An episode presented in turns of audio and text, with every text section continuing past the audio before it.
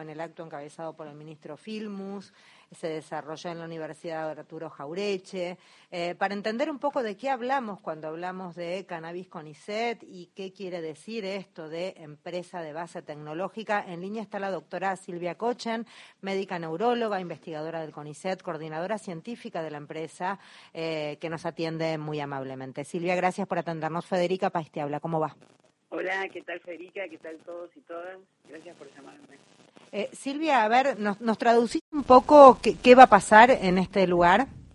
Bueno, eh, en realidad esto fue todo un desafío, un trabajo arduo que venimos haciendo desde hace un tiempo.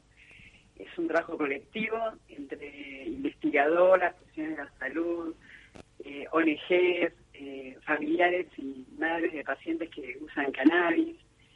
En el fondo esto es la red de cannabis de CONICET y entonces en el momento dado dijimos que tendríamos que organizar de manera institucional este conocimiento científico que venimos desarrollando, que venimos produciendo, y eso es una empresa de base tecnológica en concreto.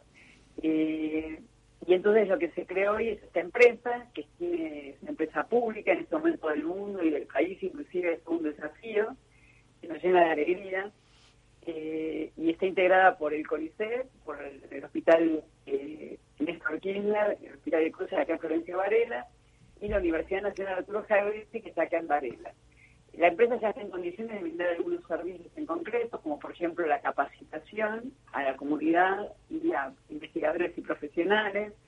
Puede brindar también todo lo que tiene que ver con las semillas, con el material de cultivares, eh, y además también asesoramiento sobre cómo cultivar eh, estamos haciendo control de calidad de los productos que se utilizan para saber qué componentes tienen, si se predominan, si no están contaminados, y asesoramiento en relación a si alguien quiere hacer, profesionales de la salud en general, un ensayo clínico observacional para ver si es eficaz en tal o cual patología.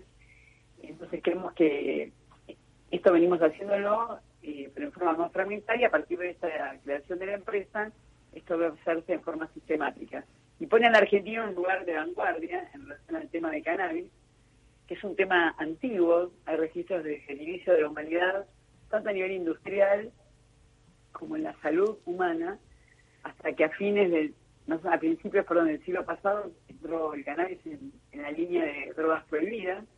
Esto muchos pensamos que tiene que ver porque competía fuertemente con la industria del plástico que recién aparecía, porque si no es impensable, no tiene sentido una la planta de cannabis no provoca ningún reporte de, muerte por el uso de cannabis, y tiene efectos dolorosos que son mínimos, y si, a usos excesivos de THC, puede provocar un poco de adicción, pero es muy ligera, es muy leve, entonces no tiene ningún sentido que, estaba, que esté en la lista de prohibidos.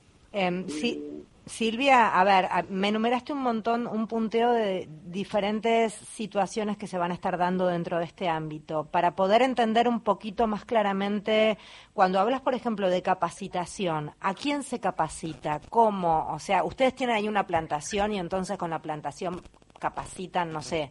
No, la, capacitación, a ver, nosotros del año, desde el año pasado iniciamos una diplomatura en cannabis que está abierta a toda la comunidad que está hecha, la coordino yo junto con Marcelo Morante del Ministerio de Salud de la Nación, y se hace en forma virtual, y, entonces tiene todo, es, una, es un curso que dura más o menos seis, ocho meses, eh, una clase por semana, eh, donde se da eh, información, porque el canal no está en la currícula de las escuelas, de las universidades, entonces es una manera de capacitar desde distintas líneas y distintas miradas qué, es el cannabis. Es decir, qué es la planta, qué es el material vegetal. Cómo ¿Y, a quiénes se le dicta? Que, que no entendí, Silvia, discúlpame. Ah, bueno, para hacer esa diplomatura eh, no, te, no se pide un currículum. O sea, vos crees que el que quiere la puede hacer. Okay. 4.000 alumnos inscritos y ahora llamamos por la segunda corte. Y luego hacemos otra capacitación que está destinada a profesionales e investigadores, donde en este caso sí se pide currículum y está más profundizada en distintos aspectos. Bien. Pero si alguien, justamente a partir de la creación de la empresa, quiere hacer algo más específico, más de tipo más no solamente teórico, sino más práctico además, bueno, la empresa va a estar en condiciones de poder brindar esa capacitación. Esa es una línea de, de las que, que solamente estoy acelerada porque estoy muy contenta de que me doy cuenta por tu pregunta, que perdón, a Por favor. Pero porque la verdad que eh, todavía, recién terminó el acto, y todavía me embarga la enorme emoción. Yo decía, cuando me tocó hablar, que el fondo del cannabis es una abracadabra, esa palabra mágica que todos aprendimos de chiquitas, de chiquitos, significa abrir puertas, eso es abracadabra.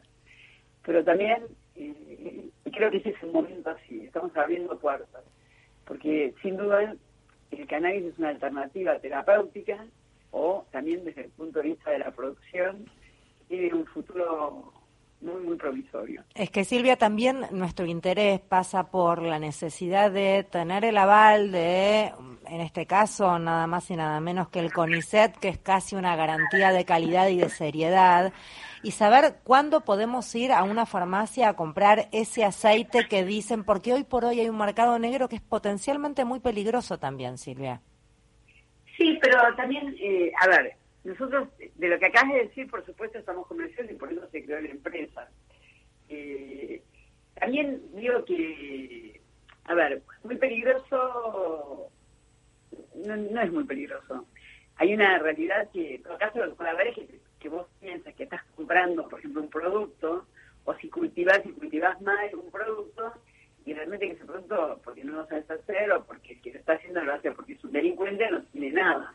Sí, y, eso y eso en alguien que tiene alguna enfermedad crónica y que le está pasando tan pero tan mal es potencialmente peligroso. Yo ahí no comparto que no sea peligroso. Que alguien me venda algo en las redes diciéndome que tiene un componente que no lo tiene, yo conozco gente que lo necesita porque le alivia dolores, porque está intentando salir de un montón de pastillas que lo intoxican desde un montón de lugares. Desde ahí yo hablo de lo potencial, que no lo controla nadie, Silvia, y eso potencialmente, y vos lo bueno, sabrás. Bueno, pero eso, lo que estoy diciendo es que lo, por eso creamos la empresa, claro. eso en el hospital, que en el hospital tenemos un servicio de control de calidad, porque apuntamos a eso. Lo que digo también, un poco cuando quito del medio la palabra peligroso, porque vos pensás que en la historia del cannabis tiene menos de un siglo ese lugar de prohibición. Y eso hizo mucho daño porque retrajo, o sea, no se pudo seguir avanzando en las investigaciones, no se pudo implementar más el uso de determinadas patologías porque estaba prohibido.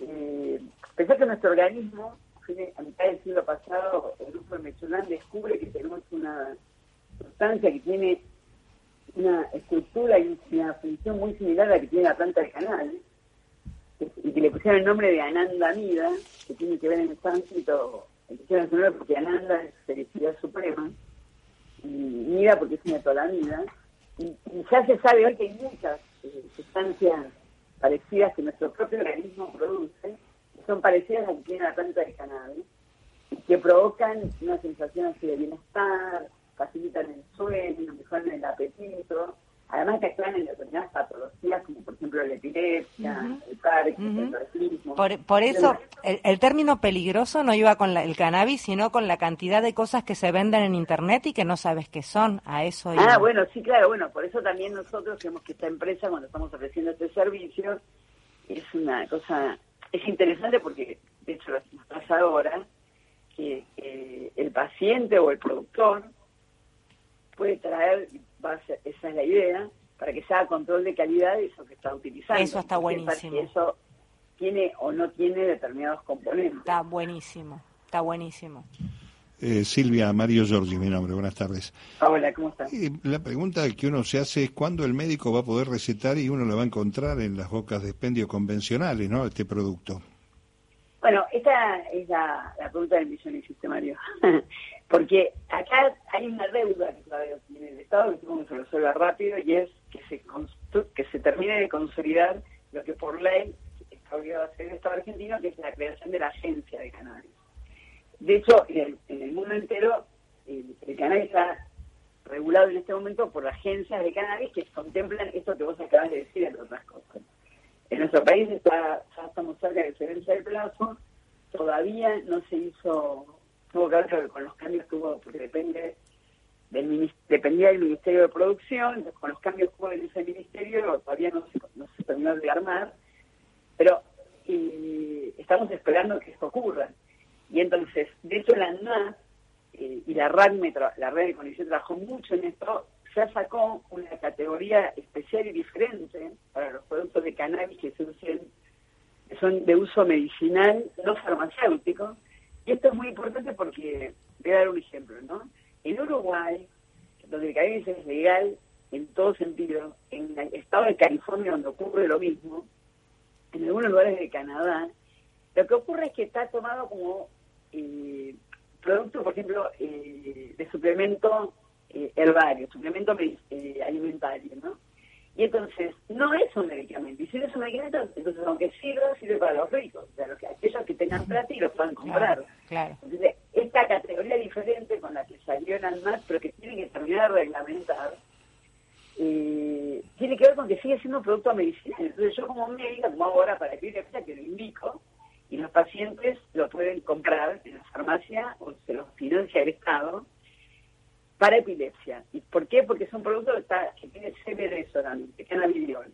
Ahora, si un paciente tiene dolor crónico o lo quiere usar para, porque tiene insomnio, o lo quiere usar para moderar la ansiedad, o en el caso de pacientes con autismo, necesita tener un componente también, además del CBD, como tiene estos productos que se usan para epilepsia, también tiene que tener THC, que es el componente activo, ¿no? Que tiene propiedades psicoactivas. Bueno, en este momento no puede hacer lo que vos preguntas. Entonces, por eso es importante que se implemente la agencia para que empiece a poder entrar en esta categoría y que vos puedas ir a comprarlo, y, o que el Estado lo cubra y que puedas hacer uso de esa este producto medicinal. No, y por eso es importantísimo, porque todo esto que vos estás contando, que seguramente lo han estudiado desde la neurología, desde todas las disciplinas que confluyen allí a la hora de elaborar eh, los componentes necesarios para cada una de las patologías, lo tiene que indicar un médico, porque no es lo mismo, tal como estás contando, alguien que lo consume para insomnio, ansiedad y otro que lo consume para convulsiones. Entonces, eso solo lo saben ustedes los médicos. Ustedes para nosotros, los investigadores, son la garantía de ese aceite eh, para que funcione. Sí, estamos de acuerdo y yo creo que por eso también este estado que estaba, que digo, debo estar acelerada porque estamos felices y contentos. Pero y vos que tenés aceite, tomate unas gotas. y ya está, Silvia. No, no, como dicen los libros, me la curto. Este estado que tengo de felicidad, de que este nuestro país me castiga tanto que este estado que tengo en este momento de estar feliz y contenta no es muy frecuente. Entonces, y poder en esta época, en este momento histórico, largarme una empresa pública base tecnológica, me parece que es casi una utopía la que estamos viviendo. Así que no, no, no quiero bajar, pero lo que sí digo es que este desafío me parece que es también muy importante el rol de los medios para que acompañen esto y que también ayuden a esclarecer. Eh, quizás mi, mi reparo cuando eh, decía esto de peligroso es porque una cosa que nos preocupa siempre, y ahora hablo, yo me pongo y me saco el sombrero como me conviene, ¿no? pero hablo como médico ahora, ¿no? Sí. que muchas veces las y los médicos, es el pequeño poder hegemónico que tenemos, bueno, se maneja con el miedo. Con el espanto. Y entonces, eh, por eso por ahí te, te decía esto, que lo había entendido como peligroso. Y yo decía, la verdad que no. No, claro, Pero yo por, yo por es que- eso en- entiendo desde donde vos me decís y por eso para mí fue necesario aclararte desde donde yo decía. No, no, el sí te entendí y dije, sí, sí, en ese caso tenés razón. Pero eh, yo creo que la, la verdad que es un futuro muy interesante que se abre. Sin Creo que me parece que la única manera de que esto se pueda hacer bien es con un Estado presente. Sí. con un estado de garantía. Hoy estuvo acompañándonos el ministro de Ciencia y Tecnología, Daniel Ping, estuvo la presidenta de CONICET, Ana Franci, estaba el rector, por supuesto, de la UNAG y el director del hospital. Pero creo que este acompañ- acompañamiento, esta presencia del Estado es un término de garantía para, Así un- es. para lo que yo, por lo menos desde mi mirada, creo que el Estado tiene que, tiene que hacer y tiene que estar, tiene que apostar a tener un Estado, un país que sea más solidario, más equitativo, que represente a todos y a todas, que esté dispuesto a cumplir con un derecho elemental, que es el derecho a la salud, es un derecho humano. Eh, y lo digo en el marco de otras cosas que están ocurriendo en este momento en nuestro país y en este Estado, me parecen horrorosas, donde no se respetan garantías elementales y que parece que todas las vidas no valen lo mismo. Entonces acá nosotros estamos apostando a eso y desde nuestro lugar, eso también porque desde la investigación, bueno, es una construcción cultural, social, política, económica. Elegimos este camino y pensamos que, que y pensamos y estamos seguros que podemos hacerlo de la mejor manera. Silvia, estamos en la misma frecuencia, absolutamente ansiosos porque ya sea una realidad para poder usar ese aceite de cannabis de acuerdo a los requerimientos. Acá cada uno de los que está en la mesa va a tener una necesidad distinta y estamos todos muy ansiosos de que realmente sea una realidad y también estamos muy orgullosos de un país que apuesta eh, con nuestros hombres y mujeres de la ciencia y nuestros técnicos, en fin, todos los componentes que hacen a que sea una realidad. Así que felicitaciones y ojalá estamos acá. Si necesitan hacer alguna prueba o algo, nos avisan. Somos cobayos, somos cobayos. ningún problema. Gracias. Muchas gracias. Beso enorme. Silvia Cochen es quien hablaba, la doctora Cochen es médica neuróloga, investigadora del CONICET, coordinadora científica de la empresa de base tecnológica Cannabis CONICET. Ya es una realidad. Hasta las 15, Radio País. El mejor regreso para volver bien informados. Luisa Balmagia y gran equipo. Encuentro Nacional, lunes a viernes, 17 a 19. En todo el país, nacional. La radio pública. Ayúdanos a mantener limpia la ciudad. Saquemos la basura de 19 a 21 horas. En la calle, tiremos los papeles